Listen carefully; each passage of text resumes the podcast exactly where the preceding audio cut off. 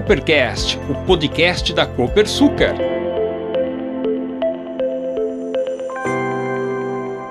Olá, eu sou Jaime Alves e este é o Coopercast, o podcast da Copersucar.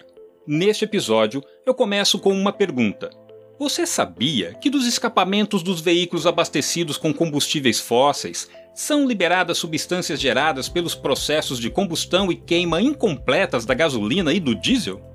Sabia que essas substâncias aumentam a incidência de doenças respiratórias? Pois é, a poluição do ar é um fator crítico de risco para a saúde pública nas cidades. A Organização Mundial da Saúde estima que mais de 4 milhões de pessoas morrem prematuramente no mundo todo ano devido principalmente a esse padrão automotivo. Na tentativa de reduzir esse impacto na saúde da população, há anos os governos vêm adotando medidas que ajudam a melhorar a qualidade do ar que respiramos nos grandes centros urbanos.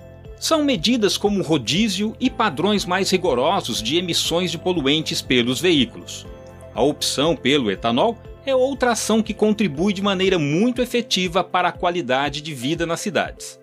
Mas esse assunto de poluição, seus males para a saúde e a importância do etanol nesse cenário é tema para especialistas. Como sempre, convidamos um expert para compartilhar conhecimento e informação com você, ouvinte do Coppercast. O nosso convidado deste episódio é o professor Paulo Afonso de André, da Faculdade de Medicina da USP, a Universidade de São Paulo. Você está ouvindo Coopercast, o podcast da Copersucar.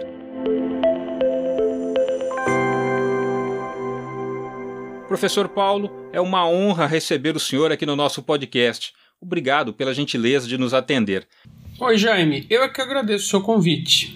A primeira pergunta é técnica, mas gostaríamos que respondesse de uma forma que nós, leigos, possamos entender. Como exatamente a poluição do ar entra no nosso organismo? Bem, Jaime, para responder sua pergunta, é bom a gente lembrar que quando a gente respira na inalação, a gente vai trazer para dentro do organismo partículas minúsculas que estão em suspensão no ar que vão entrar e tentar acompanhar o fluxo do ar até o fundo do nosso pulmão. Nesse trajeto, eles vão causar muita irritação e muita inflamação, causando uma perturbação muito grande em todo o funcionamento do nosso organismo. O nosso sistema de defesa ele tem a capacidade de eliminar e reter uma parte dessa poluição. Entretanto, uma parte significativa vai chegar até o fundo do pulmão, onde vai se depositar. E aquela fração mais fininha desse material particulado, ele tem a capacidade, inclusive, de passar pelo tecido do pulmão e entrar na corrente sanguínea. Dessa maneira, o sistema respiratório e cardiovascular são os dois sistemas mais impactados pela poluição do ar. E no instante que a poluição entra no sangue, ele tem potencialmente a capacidade de atingir quase todos os órgãos do corpo humano, fazendo com que pessoas que têm algum problema específico de saúde possam ter outros alvos onde a poluição vai criar essa perturbação de uma maneira mais agressiva. Professor, e qual é a severidade das doenças associadas a essa contaminação que estamos expostos? Quando você respira, dependendo da concentração, se ela não for muito alta, normalmente você pode sentir um leve desconforto respiratório, um pouco de ardência nos olhos, sentir a garganta estar tá mais arranhada. Então, normalmente você vai sentindo um desconforto que pode ir crescendo se a concentração vai aumentando, passando ao, mais, ao mal-estar, uma indisposição. Talvez você vá buscar remédios para você tentar melhorar, ou se essa indisposição continuar crescendo e começa a afetar as suas atividades diárias, você vai ter uma série de outros efeitos que vai fazer eventualmente que você tenha até que procurar um pronto-socorro, um médico, e em casos mais graves, eventualmente uma parte das pessoas vão ter que ser internadas no hospital. E pode ter situações onde o comprometimento possa ser tão grande que leve até à morte. De qualquer maneira, esses efeitos vão depender não só da intensidade da concentração da poluição, como também de alguns aspectos de saúde. Por exemplo, você tem uma, algum problema de saúde, provavelmente você vai ter uma resposta um pouco maior e mais rápida que alguém não tenha problema nenhum de saúde.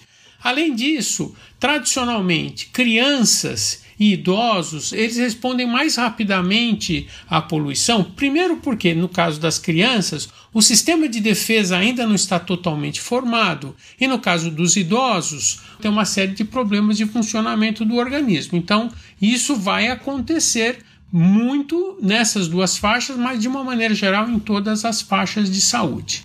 Qual é a situação das grandes cidades brasileiras? As grandes cidades têm dois problemas muito grandes. Primeiro, a grande concentração de pessoas. Então, qualquer problema de poluição afeta uma quantidade de pessoas muito grande. Isso traz malefícios enormes.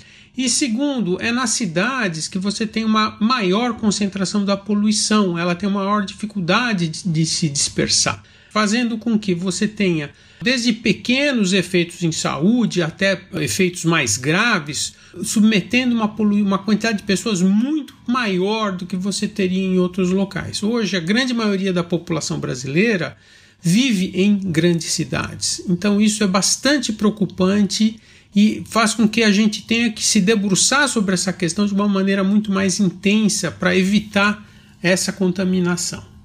Professor, o Brasil promoveu ações importantes para reduzir a poluição nas cidades ao longo das últimas quatro décadas. Que medidas ajudaram, por exemplo, a cidade de São Paulo, a maior metrópole do país, a ter o céu mais azul? Jaime, você tocou num ponto muito importante. Nada poderia prescindir de termos uma legislação ambiental, que começou exatamente nesses 40 anos. Essa legislação impôs que todas as fontes que estão nas cidades, principalmente indústrias e veículos, fossem obrigados a poluir menos. E junto dessa legislação, a instalação de uma fiscalização para que essas metas que foram criadas fossem cumpridas. Além disso tudo, o governo adotou alguns programas, como o Programa de Controle da Poluição do Ar por Veículos Automotores, o famoso PROCONV, que foi exigindo a incorporação na indústria automobilística de mais tecnologia, mais eficiência e menos emissão. Isso foi fundamental para que essa poluição veicular fosse reduzida progressivamente. E essa legislação também obrigou a que os combustíveis fossem sendo mais limpos. Lembre-se, há 40 anos atrás o combustível era predominantemente fóssil, que impacta naturalmente muito mais na qualidade do ar. E neste sentido, o Brasil criou um outro programa que foi o Proálcool, pioneiro no mundo no uso de energias renováveis e menos poluentes. E graças a essa tecnologia incorporada à frota automotiva, nós também conseguimos reduzir muito a poluição atmosférica pelas fontes automotivas. Você está ouvindo Coopercast, o podcast da Copersucar.